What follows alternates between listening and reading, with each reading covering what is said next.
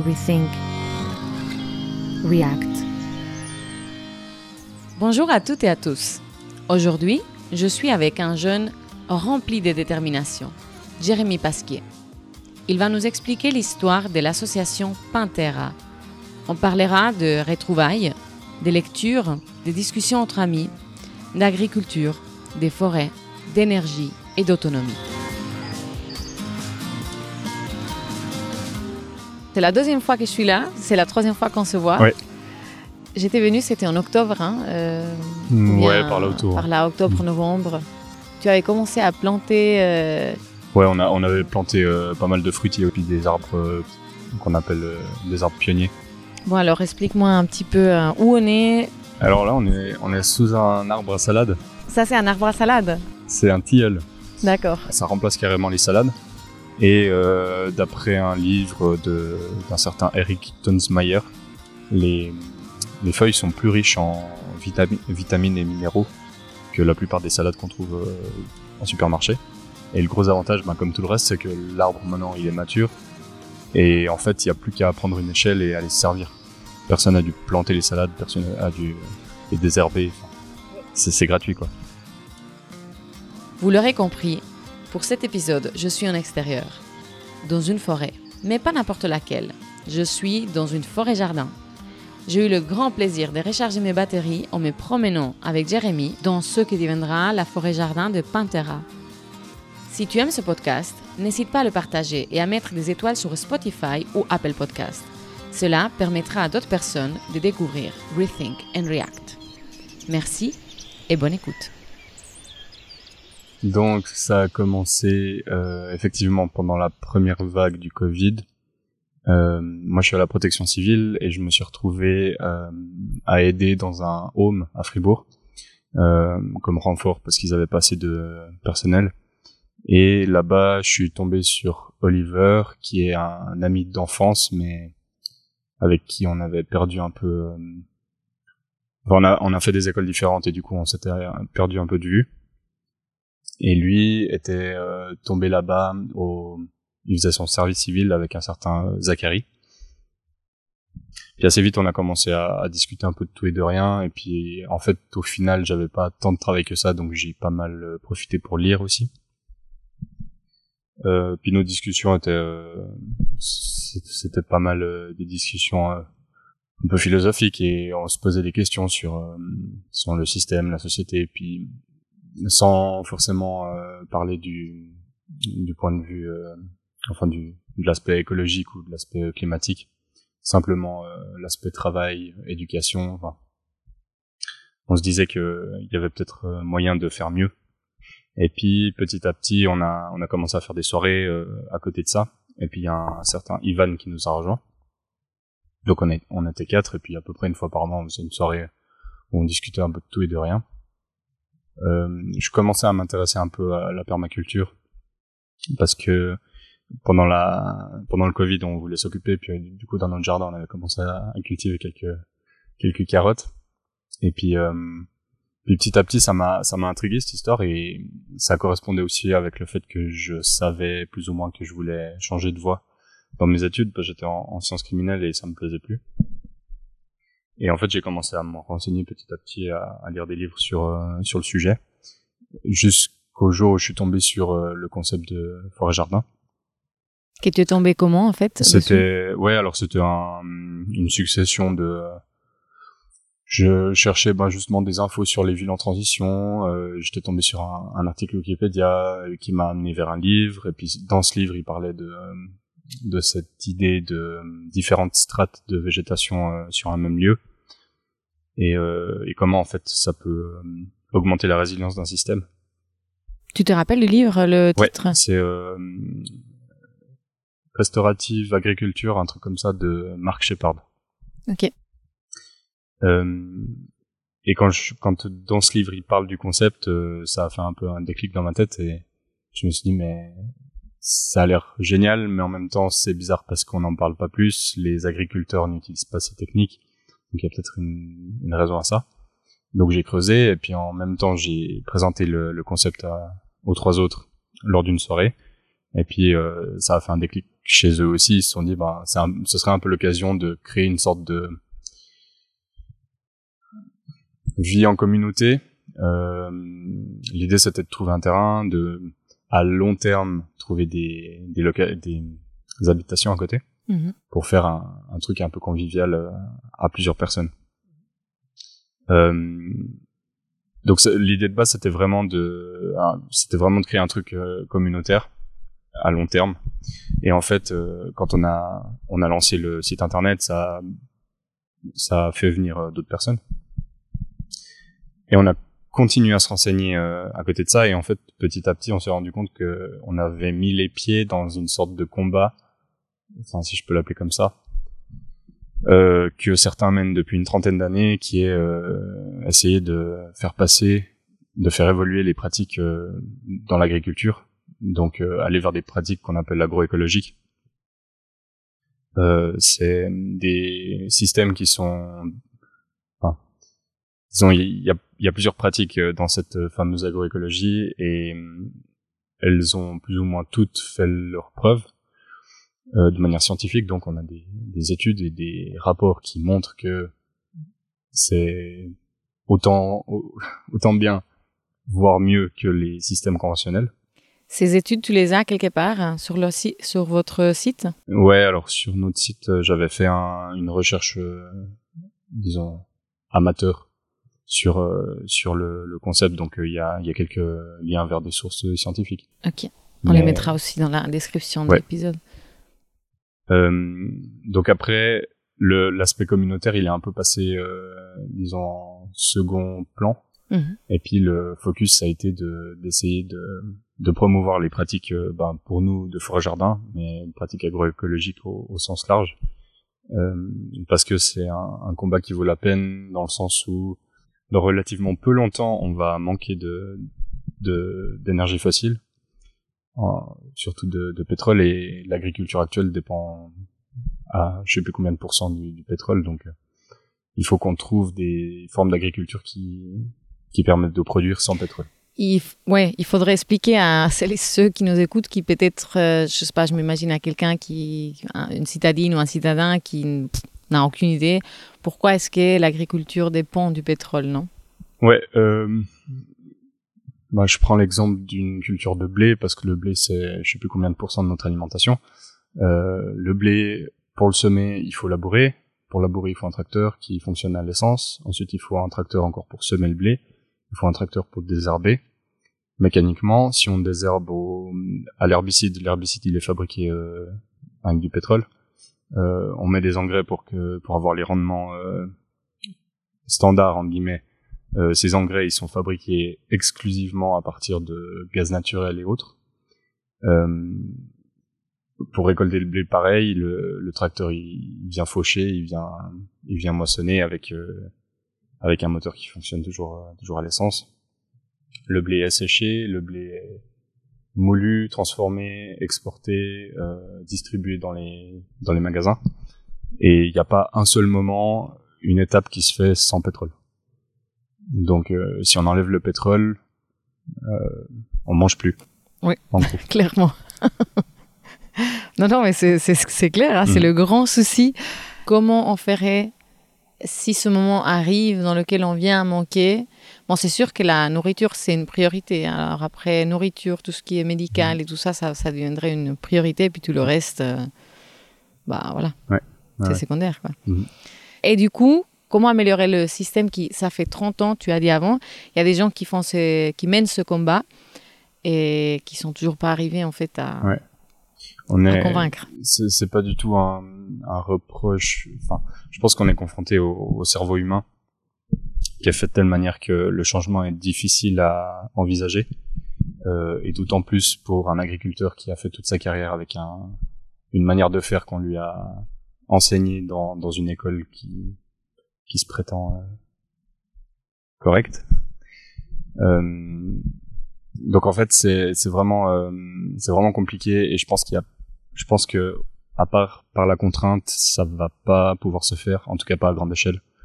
Euh, ce qu'on peut espérer c'est que il y ait des petits changements par-ci par-là, des gens qui s'intéressent, qui commencent à expérimenter. Le souci toujours des agriculteurs, c'est qu'ils doivent, doivent gagner leur salaire avec ça. Alors que nous, ben, on fait ça à côté. ça nous, ça nous fait une, source de nourriture annexe, mais disons qu'on pourrait pas. Enfin, même si on avait la surface, personnellement, j'oserais pas dire maintenant du jour au lendemain, j'essaie de faire toute ma nourriture parce que faut beaucoup de connaissances que j'ai pas encore. Euh, après le système bah, forêt-jardin, c'est un nom qu'on lui donne, mais ça regroupe pas mal de connaissances ben, scientifiques. Euh, en l'occurrence du maraîchage sur sol vivant ou de l'agroforesterie. Euh, je renvoie les gens que ça intéresse, euh, les gens que le côté plus technique intéresse à la chaîne Vert de Terre Production sur YouTube c'est très, c'est des, des, conférences en fait de, de, scientifiques sur les sujets de l'agroécologie et sur les manières de faire euh, concrètement, en gros. Euh, et nous, on se base, on, on, fait une sorte de mix de toutes ces, ces connaissances pour pour euh, construire une, une forêt jardin. Puis l'idée de la forêt jardin, c'est qu'on on va mélanger un peu toutes les plantes comestibles, qu'elles soient grandes, petites, que ce soit un arbre, que ce soit une plante potagère, disons de loin ça ressemble à une sorte de jeune forêt. Comment réussir un peu mieux que celles et ceux qui mènent ce combat depuis 30 ans? Ouais, euh, je pense qu'on va pas réussir. euh, non, mais c'est c'est juste parce que parce que clairement euh, depuis 30 ans, je pense qu'ils auraient réussi à à faire quelque chose. Mais explorer, c'est de de rendre attrayant ces systèmes parce que c'est des systèmes clairement euh, beaux et et productifs en plus d'être beaux. Euh, L'avantage aussi, c'est que pour la production de nourriture, une fois que le système est établi, parce que ben forcément, sans doute, un arbre ça pousse pas en une année, mais une fois que le système est établi, ça demande moins de travail de maintenance qu'un système maraîcher standard ou qu'un système grande culture si on doit le faire à la main, parce qu'il n'y a pas toute la partie désherbage, il n'y a pas toute la partie euh, euh, ben, semer, etc. Ça, euh, en principe, à moins qu'on fasse des plantes annuelles, ben, on, on sème une fois et c'est là pour toujours, quoi. Donc, en passant par ce, par ce côté euh, attractif, en, en vulgarisant et en informant les gens sur le fait qu'on n'aura pas du pétrole pour toujours, et donc qu'une grande partie de la population va forcément devoir euh, retourner dans les champs, choisir des systèmes qui sont pas trop pénibles, ben, c'est gagnant pour tout le monde, quoi je, pensais en fait à côté de ça, on a quand même un truc pas négligeable qui est le changement climatique. Mm. Et donc, euh, tu parlais au tout début de la résilience. Ben, les forêts-jardins amènent ça, non, à la terre. Plus de résilience face à, aux sécheresses ou alors. Euh... Oui, effectivement. De manière très simplifiée, euh, le, la forêt-jardin, comme elle a différents étages de végétation, comme dans une forêt normale, une forêt naturelle, euh, il y a des phénomènes de condensation en fait qui se créent à l'intérieur de la végétation, qui fait que l'humidité reste, alors que dans un système de grande culture, euh, monoculture assez euh, homogène au niveau de sa géométrie, euh, ben, l'humidité a tendance à s'évaporer et à finir dans l'atmosphère. Il y a des, des études, alors là je peux pas les citer parce que c'est ça fait partie du, du, projet sur lequel on, on travaille, mm-hmm. qui, qui montre qu'en fait une forêt transpire, donc les arbres transpirent de l'eau comme, comme nous, ils pompent l'eau dans, le sol et ils les transpirent par, la, par les feuilles, par le mécanisme de la, de la photosynthèse. Et on s'est rendu compte que certaines forêts transpirent plus d'eau que ce qui tombe comme eau de pluie à l'année. Et donc ça, ça a posé des questions sur euh, mais elle vient d'où cette eau? Si elle vient pas de l'eau de pluie et qu'elle vient pas d'une nappe phréatique magique euh, quelque part. Et en fait, on s'est rendu compte qu'il y avait des sortes de microcycles hydrologiques dans la forêt qui fait que l'eau s'évapore, mais elle recondense et elle refinit au sol. Et c'est pas de l'eau qu'on peut mesurer dans un dans un pluviomètre, donc jusqu'à il y a pas longtemps, on comprenait pas ces phénomènes. Et, et depuis euh, depuis quelques années, on, on se rend compte qu'en fait, c'est les forêts qui créent euh, l'humidité, les précipitations et les, les ruisseaux, et pas l'inverse. Il y a des exemples euh, en Grèce où il y avait des îles complètement euh, euh, couvertes de forêts, et ils ont tout déforesté pour, euh, pour l'industrie. Et maintenant, ces, ces îles ont plus la même quantité de pluie par année qu'avant. Ok, donc en fait, ça voudrait dire que moins de forêt, moins de pluie, Hmm. ou bien? Ouais. Ok. Euh, moins de forêt, moins de pluie et probablement aussi une perturbation euh, du cycle hydrologique euh, de manière euh, globale. Donc euh, ça, ça peut donner lieu. Alors là, je m'aventure sur un, terrain que je maîtrise mal, mais euh, par exemple à des, des périodes très sèches et des, des, des quelques jours tout d'un coup avec des précipitations super intenses qu'on n'aurait pas justement avec euh, un paysage plus euh, naturel entre guillemets. Est-ce que maintenant vous avez déjà parlé avec des agriculteurs ou agricultrices, hein, on dit toujours au masculin, qui auparavant ils s'intéressaient pas du tout et que maintenant se posent des questions Oui, euh, c'est assez, euh, assez curieux. Alors j'ai l'impression que les agriculteurs qui sont en bio sont de toute façon un petit peu euh, intéressés par ces, par ces pratiques parce que ça correspond à leur euh, vision de l'agriculture, euh, de l'agriculture qui est de respecter un maximum la biodiversité. Et en fait, les agriculteurs plus conventionnels ou qui ont des qui font de l'élevage par exemple, qui sont plus loin de ce genre de système, dans certains cas peuvent être intéressés par ces systèmes euh, justement pour les raisons euh, énergétiques que j'ai que j'ai citées. Et qui se rendent compte que leur système, bien qu'il productif et nourrissant beaucoup de personnes actuellement, euh, ne pourront plus euh, produire autant le jour où euh, les les pénuries d'énergie se feront sentir Mhm. et donc d'avoir euh, peut-être une zone pas forcément toute la toute leur surface mais une zone en forêt jardin euh, chez eux c'est quelque chose qui, qui leur parle alors après ben concrètement actuellement il y a encore rien qui se fait mais Mhm. j'ai l'impression qu'il y a il y a peut-être une fenêtre de ce côté Ok.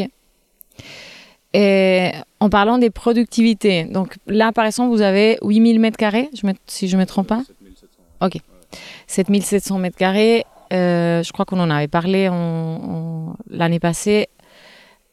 Là, vous auriez un niveau de calories, bien sûr, un niveau de calories assez à manger euh, le jour où ça, ça fonctionne pour environ 7 personnes, ça serait ça? C'est ouais à peu près euh, disons que ça dépend énormément de ce qu'on cultive euh, pour simplifier on fait le on compte environ 1000 mètres carrés par personne effectivement. Euh, après si c'est alors donc ce, ce raisonnement est basé sur euh, une étude que je cite donc sur sur la page de notre site internet qui a qui est basée sur une une forêt jardin euh, bien établie en Écosse qui a qui a mesuré ils ont ils ont mesuré toutes les sorties de de nourriture qu'ils faisaient de leur système et ils ont converti le tout en, en calories.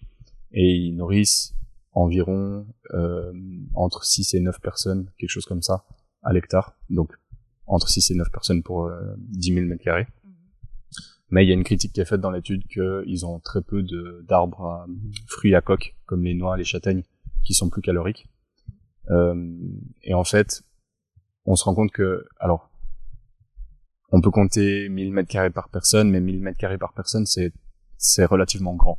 Si on fait un système plus proche du maraîchage, donc avec moins d'arbres et plus de clairières, et par exemple plus de patates, parce que les patates c'est très productif, euh, bah on descend et on arrive jusqu'à 4 ou 500 mètres carrés par personne. Ok, donc ça c'est déjà un peu plus euh, réalisable, disons. Euh, alors, on avait fait le calcul en Suisse euh, pour savoir. Et puis la surface euh, agricole totale, enfin diviser euh, le nombre, euh, la, la taille agricole Ouais. actuelle par le nombre d'habitants, et on arrive à quelque chose comme 1600 mètres carrés par personne. Donc en théorie, Actuellement? Donc, Ok. en théorie, c'est faisable, sachant que les forêts jardins, ça peut aussi se pratiquer euh, en plus haute altitude. On en a vu jusqu'à, enfin, personnellement, j'en ai vu jusqu'à 1500 mètres d'altitude. Je pense qu'on peut aller au-delà, mais 1500, c'est déjà. Ici en Suisse, tu l'as vu à 1500 Ouais. Où tu... C'est à Saint-Gall. Ok. Euh, après, évidemment, ça dépend tout du sol. Si on est sur un sol hyper caillouteux, on va pas pouvoir faire grand-chose. Mais en principe, tant que tant qu'on a des, des prairies euh, comme par ici euh, relativement productives avec des feuillus, parce que souvent quand quand on arrive aux altitudes, il y a plus que les les conifères qui poussent, ben pas grand chose d'autre qui pousse. Mais tant que tant que c'est une altitude où on a des feuillus, en principe, euh, on peut faire un peu ce qu'on veut. Ok. Et tu m'as dit, vous avez pris la zone agricole en Suisse, donc actuellement qui est dédiée à l'agriculture? Donc ça, ouais, sans compter les jardins des gens, euh, sans compter. Euh, voilà, donc il y, a, y a quand même moyen de faire un peu plus, quoi. Ouais. C'est alors c'est c'est complètement euh, disons si on était une fourmilière hyper organisée et puis que chacun avait son petit euh, son petit bout de terre et, qu'il avait les connaissances qu'il qu'il faut. ouais, parce qu'il euh, faut aussi ça. Voilà. euh, et que bah forcément on réduit la la proportion d'élevage. Euh, la Suisse pourrait théoriquement être autonome ou pas loin en tout cas. Mais on n'aurait plus de blé. Ouais. Euh, c'est c'est vraiment très dur à dire. Euh, je pense que pourrait refaire les calculs plus précisément en prenant en compte que les terres suffisamment fertiles pour euh, faire du maraîchage ou comme ça. Mais mon intuition, c'est que, donc basé sur les calculs euh, dont je parlais avant, c'est que ce serait possible. Ouais. Mhm.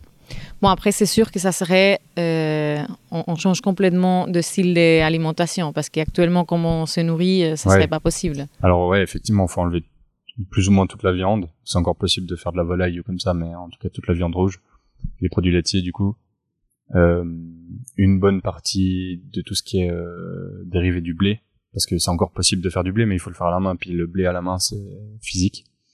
Euh, donc oui, forcément le, le régime alimentaire change pas mal. Alors ça, c'est sûr que si on imagine ce monde-là, pour beaucoup de personnes, ça ne doit pas les faire trop rêver. Mais moi, j'essaie toujours de réfléchir dans les nuances. Ça veut dire que j'ai quand même l'espoir qu'on ne va pas y arriver je sais qu'après avoir lu le, le, le rapport du GIEC, les, les, derniers rapports là, bah, avoir du espoir, c'est vraiment euh, difficile, mais il faut quand même en avoir.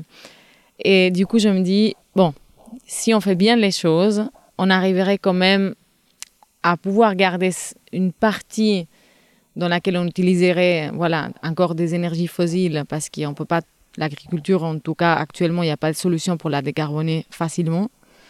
Donc on pourrait peut-être garder une petite partie, mais en faisant beaucoup d'efforts sur le reste et en, en changeant aussi l'alimentation, en se concentrant aussi sur à manger des choses qui nous, qui nous nourrissent vraiment et pas juste des trucs superflus. Parce que ça aussi, c'est un des soucis qu'on a actuellement, non? Ouais. Ouais, alors effectivement, le, le souci c'est que les gens se rendent pas compte de ce qui nous attend. Et hum, j'imagine que si les s'ils savaient, euh, ils, changeraient leur, euh, leur manière de fonctionner.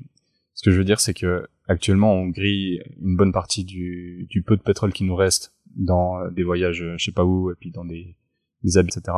Ce qui, ce qui fait que l'échéance se rapproche dans le temps et quand cette échéance sera là, ce sera pire que si on s'y que si on s'y prépare. Alors que si on s'y prépare, c'est-à-dire on dit maintenant stop les voyages, euh, les habits, ben vous faites avec ce que vous avez, mais pas plus. L'élevage on réduit, etc.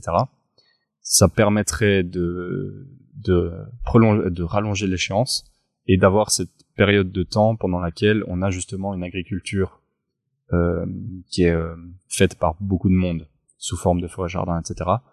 Avec à côté des systèmes de culture qu'on a actuellement pour produire euh, les calories en gros, donc le blé, les, les huiles, etc. qui permettrait d'avoir un, un régime alimentaire qui changerait pas tant que ça. Mais en fait, euh, ça, ça demanderait une réorganisation sociale immense et j'ai, j'ai peu d'espoir que ça se fasse. oui, je sais. Euh, rien que la semaine passée, j'avais une discussion avec quelqu'un qui, enfin, comme lui, il y en a beaucoup qui pensent euh, que la technologie va tout sauver. Hum. Il y a, qu'à s'intéresser un petit peu au, rapport, euh, au rapport sur les, bah, sur les matières premières, sur euh, l'organisation, disons la complexité sociétale qu'il faut pour utiliser ces matières premières. On ne sait pas les recycler actuellement, enfin pour la plus grande partie. Euh, les technologies dites euh, décarbonées qui permettraient d'avoir un système euh, semblable au système actuel mais sans pétrole, elles sont tellement complexes et peu nombreuses pour le moment et peu développées que si elles arrivent, elles arriveront trop tard. Donc euh, c'est pas du pessimisme, c'est juste euh, réalisme. voilà. Oui, oui, non, mais alors je suis très de ton côté, ça veut dire que j'ai un avis très similaire, mais je m'efforce quand même à avoir du espoir, à me dire non, c'est bon, allez, on va s'organiser, il faut se motiver. Mais je, suis je, je, suis complètement d'accord. Je, je suis pas euh, pour retourner euh, vivre en culotte dans la forêt. non, mais dans le sens où. Je crois que tu serais beaucoup plus près que les autres, hein. même moi, hein, parce que moi je suis à Berne là. Et dans mon mini jardin, là, mm, on n'arrive pas à faire pousser énormément de choses. Enfin, je me rends bien compte que, en fait, si on venait manquer vraiment autant moi que mon mari, enfin, franchement, on est, très ignorant tout ce qui est faire pousser la nourriture, quoi. Et même très, très pas doué, en fait. On n'est pas doué du tout.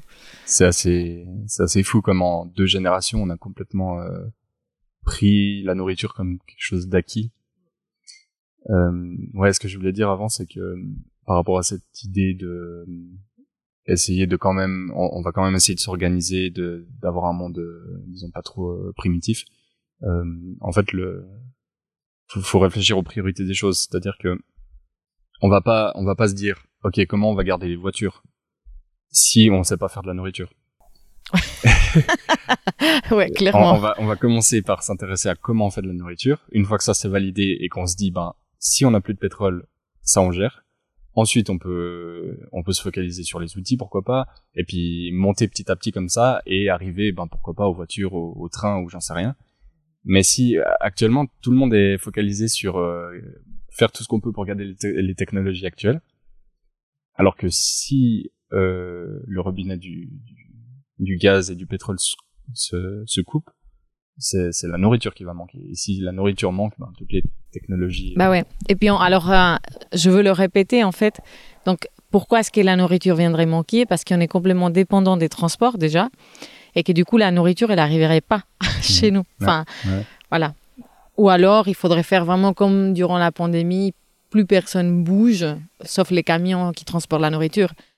Je rappelle que notre taux d'auto-approvisionnement en nourriture est de 50%. Donc la Suisse produit 50% de la nourriture qu'elle consomme. Euh, et, le, et les autres 50% viennent de l'étranger. Et ce qu'on voit avec la guerre en Ukraine comme réflexe des pays quand il y a des pénuries ou qu'il y a des risques de, de crise euh, économique, c'est de boucler les frontières et de tout garder pour soi. Ouais, c'est clair. Donc si on se retrouve dans un contexte un peu plus tendu que qu'actuellement euh, qui, est, qui est déjà assez tendu, euh, bah, la Suisse elle a juste pas assez de nourriture pour euh, pour son propre peuple en fait. Ouais. Après, je, avec ça, je pensais aussi à que comme on gaspille beaucoup, du coup, il y aurait peut-être moyen quand même de se rapprocher aux réels besoins, quoi. Ouais. Oui, Mais on manquerait quand même. On manquerait, parce que je crois que c'est un 30% le gaspillage de nourriture mm. actuellement. Mais oui, comment tu apprends rapidement à, à, ne pas gaspiller tout ça? De toute façon, il y aurait des agriculteurs qui, même eux, ils sont pas indépendants. Mm. Et du coup, là, je pense qu'il y aurait aussi le problème. Ouais. Ouais. Le gros défi des forêts-jardins, c'est de faire en sorte que tout soit accessible. Parce que, euh, ben pour avoir visité quelques quelques forêts-jardins l'année passée, il y a pas mal d'exemples où, par exemple, il y a un, il y a un, beau noisetier avec plein de noisettes au milieu d'un tas de ronces. Puis on, puis on demande, mais vous allez comment euh, chercher les noisettes euh, à l'automne quand elles tombent? Ah bon, on va, on, va pas du coup vu que vu qu'il y a des ronces, on peut pas accéder. Ah, ouais. Bah du coup ça fait de la nourriture pour les pour les écureuils, mais c'est un peu dommage. Si tu te demandes toujours qu'est-ce que c'est une forêt jardin, une forêt jardin, c'est un jardin créé selon le modèle de la forêt naturelle et qui a la particularité d'être composé d'espèces qui nous sont utiles pour fournir une production alimentaire variée et des produits connexes tels qu'épices, plantes médicinales, champignons, matériaux de construction, fibres, huiles, etc. Tout en nécessitant peu de travail une fois que le système a atteint à une certaine maturité. Euh, ouais, donc euh, là les arbres ils ont ils font une vingtaine de mètres de haut, je pense, et ils ont seulement euh, 40 ans. Ça c'est un, châtaignier, juste derrière il y a un chêne. Et ils avaient planté, à l'origine, ils avaient planté ces arbres pour faire un peu euh, brise-vent pour le, le potager qui était là. Et puis ça marche très bien, je dois dire. ouais, hein c'est vrai. Parce que de l'autre côté, avant, on avait énormément de vent. Ouais. Là, vous avez fait quoi? On a divisé le, terrain en quatre euh, parce qu'on était quatre euh, principales intéressés à faire des, cultures euh, potagères, des plantes annuelles cette année. Et puis, disons, là, ça c'est donc une des quatre zones qui est gérée par Guillaume. Et l'idée c'est que c'est pas c'est pas comme les potagers collectifs en ville ou comme ça où chacun sa zone et puis faut surtout pas dépasser. Là l'idée c'est que c'est Guillaume qui organise sa zone donc ce qu'il veut planter, comment il veut les agencer etc. Mais si par exemple il a je sais pas, je donne un exemple, une, une tomate en trop euh, qu'il a plus la place, ben il va venir chez moi voir si moi j'ai une petite place euh, et inversement. Mhm. Et puis euh, ben comme lui, il a une euh, il a un terrain qui est qui était cultivé et qui est paillé depuis l'année passée, c'est assez propice pour les légumes racines. Alors que les autres zones, elles sont encore en prairie, donc faire des carottes dans une prairie, c'est pas top top. Euh, ce qui fait que si moi je veux faire des carottes, par exemple, ben, je vais aller chez Guillaume. Mhm. Est-ce que je peux te prendre deux mètres carrés pour faire des carottes? Ok, sympa. Et puis du coup, toi, t'as là-bas, t'as as mis quoi? Euh, Alors aujourd'hui, j'ai planté euh, les premières tomates, les premières patates douces, euh, la première courge euh, et quelques pommes de terre aussi. Et puis euh, là, c'est ça fait que, commencer. Euh, chez moi, j'ai une, petite serre et puis elle est encore pleine de plantes de tomates et de. Du coup, je, bah demain, on, on continue la plantation. Euh, on plante plus, enfin par exemple les tomates, euh, je crois qu'il faut compter à peu près 6 plantes de tomates par personne si tu veux euh, avoir suffisamment de tomates à manger et pouvoir même faire de la sauce tomate pour l'hiver. Mais ça c'est pour, en principe, si, si, tu fais des tomates cerises avec un plant de tomate, t'as déjà, t'as déjà de quoi mettre dans la salade quoi. ouais donc chez moi j'ai, je pense peut-être une quarantaine de plantes de tomates ou 50 même. Enfin, c'est beaucoup trop pour moi et ma famille. Euh, mais ça permettra de nourrir un peu les visiteurs, euh, les visiteurs gourmands. Bon, ou faire aussi la, la sauce tomate. Ouais, ouais, ouais. ouais. Est-ce que tu aimerais encore dire quelque chose je, Ouais, peut-être encourager. Ben, je pense que les personnes qui nous écoutent n'ont pas forcément un terrain. Euh, si elles ont un jardin, ben, je les encourage à planter euh, des arbustes fruitiers, des arbres fruitiers, euh, faire euh, des petites euh, des petites expérimentations, des petites cultures, des petites ouais, même si c'est une pomme de terre, une, une tomate, un poireau, c'est des des savoir-faire qui vont être utiles quoi. Tu dis là les tomates, poireaux est-ce qu'il y aurait une plante que tu conseillerais, mise à part celle-là, pour commencer? Ou peut-être pour ceux et celles qui ont un balcon, un grand balcon Ouais, non, euh, on peut, on peut tout imaginer. Il faut un pot suffisamment grand avec suffisamment de terreau puis arroser euh, régulièrement. On peut faire euh, sur un balcon, ben les tomates ça va bien. des haricots pourquoi pas. des courgettes, je pense que ça va aussi. Il y a même des gens qui font des pommes de terre dans des bacs. Mais mais pour les débutants, le le légume parfait c'est le, haricot parce que c'est il y a presque rien de plus simple à, à cultiver quoi. Ouais. Ok. Ah bah c'est une bonne idée ça. Haricot, on va s'y mettre. non mais c'est vrai, j'ai toujours pensé aux tomates. Nous on a des résinés. Euh, sinon on a plein d'herbes. Oui ça oui. Euh, et puis on a un pommier. Mais ouais, les haricots j'aurais pas du tout pensé. Très bien. Bah merci beaucoup. Je, ouais, ça fait du bien quoi d'être là. Au frais. Bon, j'ai un peu froid aux mains. ça c'est parce que je suis pas habituée comme toi.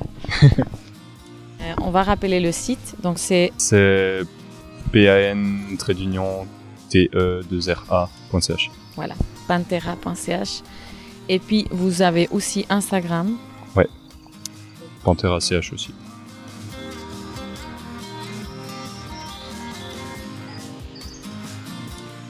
Merci d'avoir écouté jusqu'ici. Après la discussion avec Jérémy, je me dis que comme dans tout, l'équilibre est la clé. Passer nos journées devant les écrans n'est clairement pas la meilleure chose à faire, ni pour notre santé mentale, ni pour notre santé physique. Je pense que beaucoup de personnes signeraient tout de suite pour avoir un bon mix. Un peu de travail au bureau et un peu de travail en lien avec la terre. Que ce soit à soigner les forêts, à travailler la terre, euh, peu importe. Parce que c'est bien ça qui nous manque au quotidien, ce lien avec l'environnement. Les quelques semaines de vacances par année où nous allons profiter de la plage, la montagne ou explorer la jungle ne suffisent absolument pas à nous donner cette connexion. Donc, à nous de créer un nouveau système, à nous d'améliorer notre résilience sociétale et notre équilibre individuel. Si cet épisode vous a plu, n'hésitez pas à le partager avec votre famille, vos amis ou vos collègues. Et encore une fois, merci d'être ici. Belle journée. We think. We act.